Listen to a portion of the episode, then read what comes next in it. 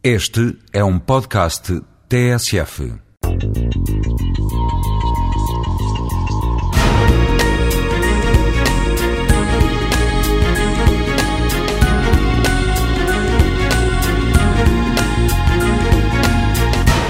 Há gente prodigiosa, sobredotada, muito inteligente.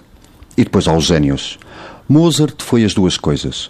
Ficou célebre uma viagem à Itália com seu pai Leopoldo, quando ainda só tinha 12 anos.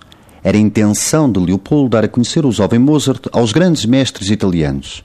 Durante esta viagem foram a Roma, no período da Semana Santa, para ouvir na Capela Sistina o Miserere, obra-prima de Allegri. Aos presentes nessa capela era expressamente proibida, sob pena de excomunhão, a cópia ou reprodução da peça. Apenas podia ser ouvida duas vezes por ano, na quarta e sexta-feira da Semana Santa, ali na Capela Sistina, num serviço celebrado pelo próprio Papa. Os Mozart, no ano de 1770, foram nas duas ocasiões possíveis ouvir a peça. Logo na primeira, Wolfgang Amadeus memorizou a obra para, na sexta-feira seguinte, dois dias depois, apenas anotar discretamente algumas correções.